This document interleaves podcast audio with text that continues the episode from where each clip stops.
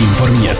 Das Radio Top Magazin mit Hintergrund, Meinungen und Einschätzungen mit dem Pascal Schläpfer.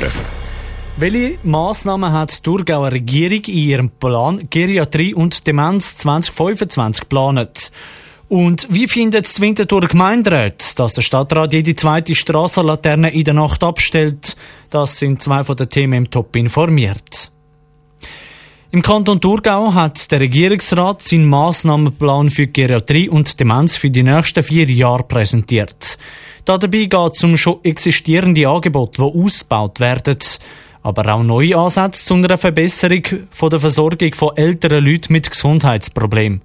Janine Gut ist bei der Präsentation mit dabei gewesen.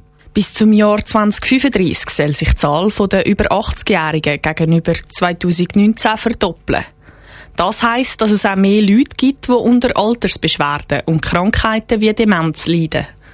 Darum ist es wichtig, dass der Kanton jetzt anfängt zu handeln und ein Betreuungsangebot für Betroffene und Angehörige bietet, sagt Urs Martin, Gesundheitsdirektor vom Kanton Thurgau. Es gibt immer mehr alte Leute, die dement wären, die gebrechlich wären. Und parallel dazu gibt es immer weniger Leute, die im Arbeitsprozess sind, weil die Demografie entsprechende Auswirkungen hat.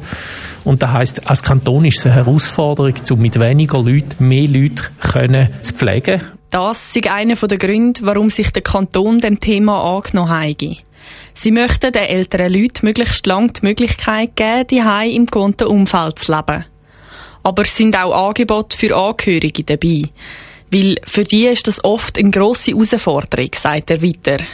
Es ist wichtig, darüber zu reden, auch wenn... Geriatrie und Demenz natürlich ein, bisschen ein äh, Tabuthema ist, weil schlussendlich auch ein bisschen mit dem eigenen Älterwerden, mit dem Ableben zu tun hat. Aber das nicht zu thematisieren, wäre keine Lösung. Im Gegenteil, man muss die Probleme aktiv angehen, weil nur so hat man in der Zukunft Möglichkeiten, diesen Herausforderungen noch entgegenzutreten und die zu stemmen. Betroffene sollen sich nicht schämen und das Thema ansprechen. Wenn es Zeichen für eine Demenz gibt, am besten so gleich wie möglich bei einem Arzt abklären, sagt Susanne Schuppisser vom Amt für Gesundheit vom Kanton Thurgau. Der Hausarzt ist erste Anlaufstelle und auch Dreh- und Angelpunkt, wo auch kann weiter vermitteln um etwas initialisieren. Wir haben im Kanton Thurgau zusätzlich, wenn es um Demenz geht, ganz niederschwellig die Demenzberatungsstellen. Und eben genau so Beratungsstellen werden bei diesem Massnahmenplan erweitert. Neben den Beratungsstellen soll es auch Tagesstätten geben, damit betreuende Angehörige auch mal eine Auszeit nehmen können. Der Beitrag von der Janine Gut. Der Massnahmenplan sieht Investitionen von 11,5 Millionen Franken vor.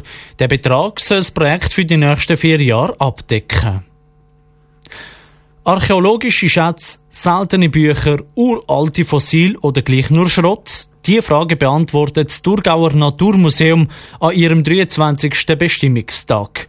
Am Bestimmungstag können die Leute, die seltene Sachen die gesammelt haben, vorbeibringen und bestimmen lassen. Was alles schon Kurioses auf dem Bestimmungstisch im Naturmuseum Thurgau gelegen ist, im Beitrag von Jan Isler. Seit dem Jahr 1998 findet immer am letzten Samstag im Oktober im Naturmuseum Thurgau zu Frauenfeld der kantonale Bestimmungstag statt. Mit dem Bestimmungstag will der Museumsdirektor vom Naturmuseum Thurgau, der Hannes Geisser, der Bevölkerung etwas Gutes tun, sagt er. Das ist eigentlich eine Dienstleistung, die wir von den Museen, aber auch von anderen Institutionen der Bevölkerung anbieten, wo sie können vorbeikommen und in kurlige Gegenstände oder Sachen, die sie interessieren, von Fachleuten bestimmen lassen. Und das kann also alles sein, also von Mineralien, Fossilien über alte Bücher. Alte Kleider, Briefmarken oder sogar Schmuck ist allenfalls willkommen. Die verschiedensten Gegenstände können so gut wie immer zugeordnet werden. In den letzten 22 Jahren ist schon viel Kurioses zur Bestimmung beim Hannes Geisser auf dem Tisch gelegen. Das ist wirklich erstaunlich. Also es deckt auch eine extreme Bandbreite von Gegenständen ab. Wir hatten mal einen Wildererstock gehabt, also das ist ein Stock mit einer integrierten Schusswaffe, wo sicher gebraucht worden ist. Dann hat es aber auch Besonderheiten gehabt, wie Pfeilspitzen aus Bergkristall von einer jungsteinzeitlichen Siedlung vom Untersee. Das persönliche Highlight aus den letzten 22 Jahren ist eine über 200 Jahre alte Brosche von der Frau von Napoleon III., wo im Schloss Arenenberg im Exil war. Aber auch Kuriositäten aus ganz Europa haben die Leute schon ins Naturmuseum getragen. Es hat mal jemand ganz einen frühen Schreibmaschinentyp von der Marke Mignon vorbeigebracht und das dann gerade auch noch im Historischen Museum geschenkt. Oder wir haben ein Halsband gehabt von einem Tanzbär, wahrscheinlich aus dem Balkan. Wenn man es genau verraten kann, zeitlich wissen wir nicht mehr. Vor Ort sind morgen verschiedene Experten, zum Beispiel Archäologen, Kunsthistoriker und auch Bibliothekare. Zum finanziellen Wert von einem Gegenstand können sie aber keine Auskunft geben. Das dürfte Hannes Geisser und sein Team von Gesetzes wegen nicht. Wer aber wirklich will wissen, was Fundstück für einen Wert hat, der wird da entsprechende Fachexperten verweisen. Der Beitrag von Jan Isler.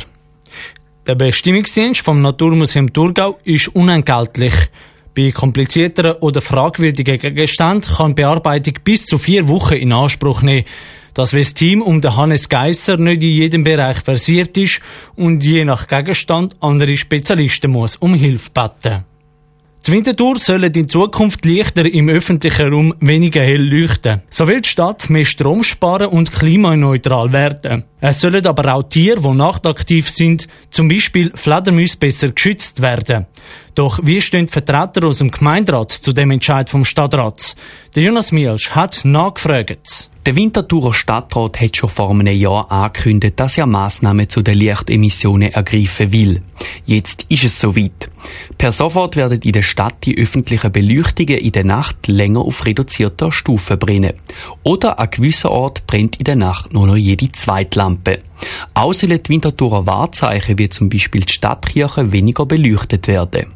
Gut findet der Entscheid der GLP-Gemeinderat Markus Natter. Und die Dimmung, wenn man jetzt äh, nicht groß darauf achtet, merkt man eigentlich fast nicht.